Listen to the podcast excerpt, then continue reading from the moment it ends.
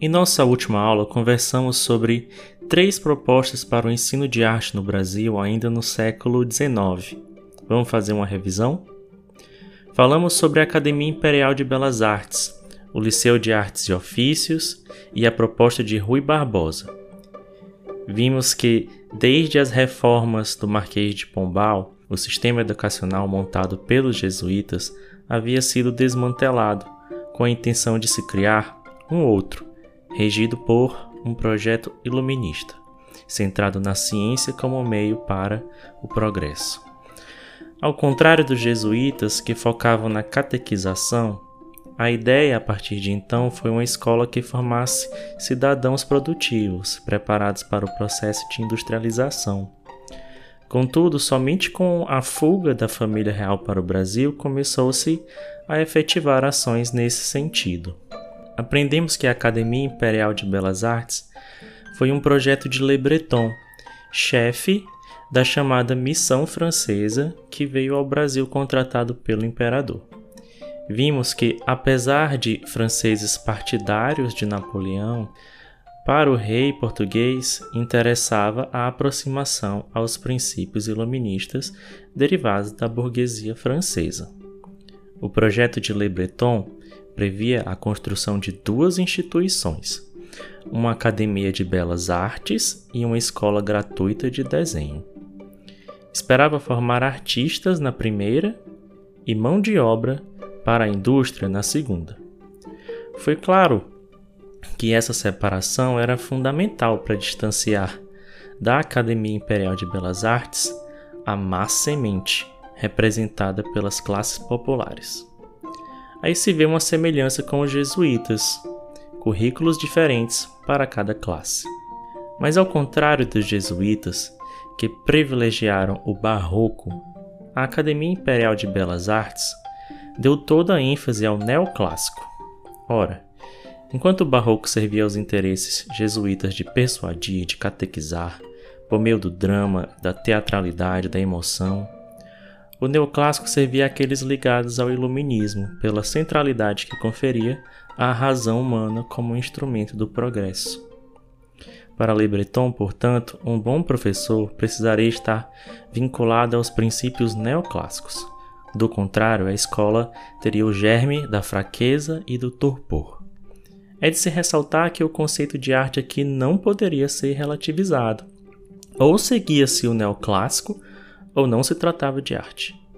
Importa compreendermos também o método de ensino. Partia-se do desenho, de partes do corpo, de bustos de gesso para treino com luz e sombra. Havia sim aulas de modelo vivo, para aprimorar a compreensão da anatomia, mas era na pintura que iniciava-se uma estratégia central aqui, a cópia de detalhes de obras de grandes mestres.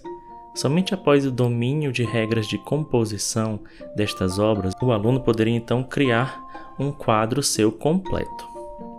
A escola gratuita de desenho planejada por Le Breton não chegou a ser construída, mas destaca-se que em seu projeto previa também a cópia de desenhos, os desenhos de ornatos e o ensino de geometria para aplicação industrial.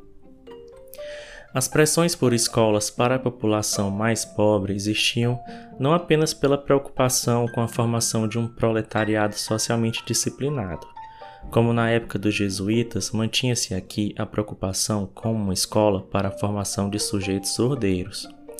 Porém, a realidade da Revolução Industrial levava à necessidade da formação de mão de obra, ou o que chama-se hoje de capital humano, preparado com as competências técnicas e os conhecimentos estéticos para alavancar a produção nacional. É para ocupar este espaço que surge o Liceu de Artes e Ofícios em 1856 no Rio de Janeiro Pode-se dizer que o liceu foi o modelo original do ensino técnico profissionalizante no Brasil. Formou muitos profissionais da classe trabalhadora, principalmente por oferecer cursos gratuitos e noturnos. Aqui, cursos de ofícios para carpinteiros, ourives, marceneiros e vários outros buscavam somar aos saberes técnicos o domínio da linguagem artística e de questões estéticas. Alguns dos professores do liceu foram formados na Academia Imperial de Belas Artes, como Vitor Meirelles. Aqui também a cópia de padrões estéticos europeus foi praticada. O método das estampas, com figuras geométricas e de partes do corpo de proporções idealizadas, eram apresentadas para que então fossem copiadas. Tanto o Liceu de Artes e Ofícios quanto a Academia de Belas Artes tinham na cópia de modelos idealizados parte importante de seu método de ensino de desenho e pintura.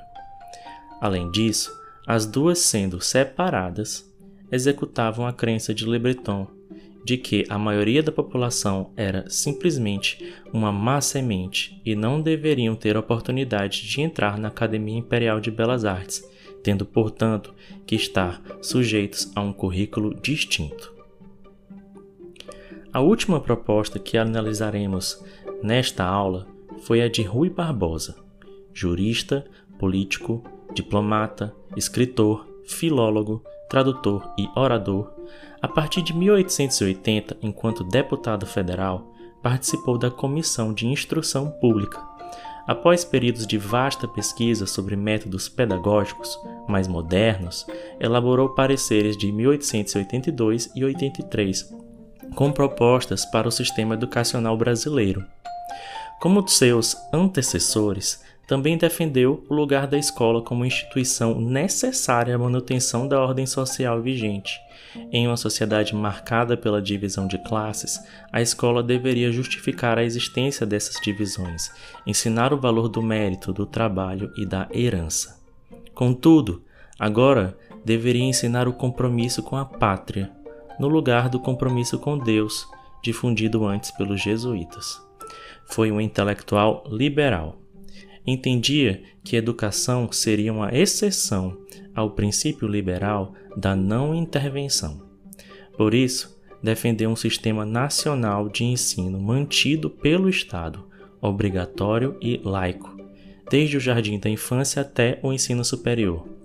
Defendia um ensino integral, espírito e corpo, para o desenvolvimento mesmo daquelas capacidades que no momento se julgue que não serão necessárias à sua profissão defendeu que a difusão do saber universal a todas as classes sociais seria condição para se alcançar a dignidade humana.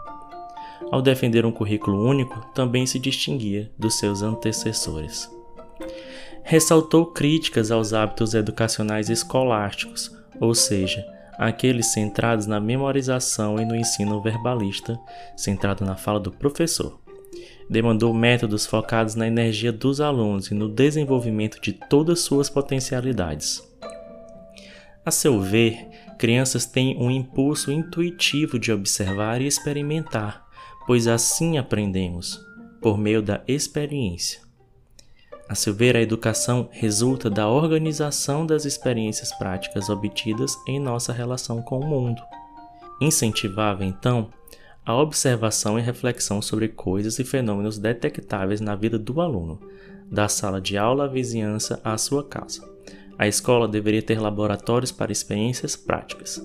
Deveria estimular a criatividade natural das crianças e educar o instinto de observação, de criação e de execução. Baseado no método intuitivo de Pestalozzi, defendia que o ensino deveria partir do particular para o geral, do conhecido para o desconhecido, do concreto para o abstrato. Em relação ao ensino de desenho, criticava o desenho como luxo, ócio, aptidão inata, requinte e distinção de ricos. A seu ver, o desenho era importante para o operário, assim como a escrita e a leitura. O desenho na escola era fundamental para favorecer o crescimento da indústria nacional. Não só o desenho serviria à aplicação prática na indústria, mas desenvolveria a faculdade da observação e da retenção mental. Com tal preocupação, desenvolver sujeitos com a capacidade de observar de forma mais atenta e meticulosa foi contra a memorização de lições e desenhos de estampas com convenções idealizadas. Seu método de ensino consistia em observar a natureza, assim como nos apresenta os sentidos da visão sem idealizações. O seu método de desenho consistia em partir de observação de objetos familiares aos alunos. Na próxima aula, vamos discutir alguns dos fundamentos filosóficos, educacionais e artísticos que explicam as semelhanças e as diferenças entre estas propostas. Até lá!